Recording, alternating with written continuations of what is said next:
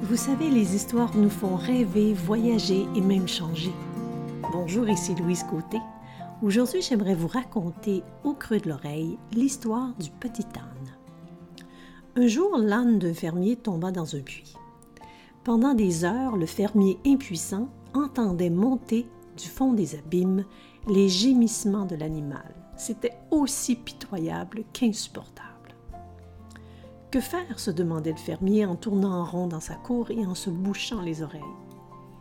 De guerre là, c'est pour en finir au plus vite, avec un brin de cruauté.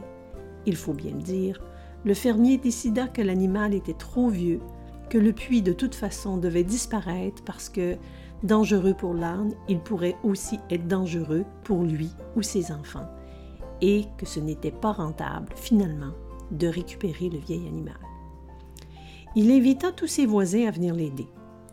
Tous se saisirent d'une pelle et commencèrent à refermer les puits. Au début, l'âne réalisa ce qui se passait. La malheureuse bête se mit à crier de toutes ses forces à mesure que les pelletés de terre lui arrivaient en cascade sur la tête. Puis d'un coup, il se tut. Chacun pensa que le pauvre bourricot, enseveli vivant, avait rendu l'âme. Quelques pelletées plus tard, le fermier regarda dans le fond du puits et fut tout étonné de ce qu'il vit. À chaque pelletée de terre qui lui tombait dessus, l'âne se secouait et montait sur la terre.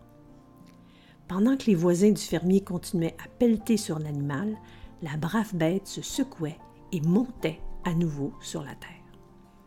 Tranquillement, l'âne se trouva bientôt à l'air libre et se mit à trotter, cette fois en criant de joie. Vous savez, la vie va essayer de vous engloutir sous toutes sortes de pelletées de terre.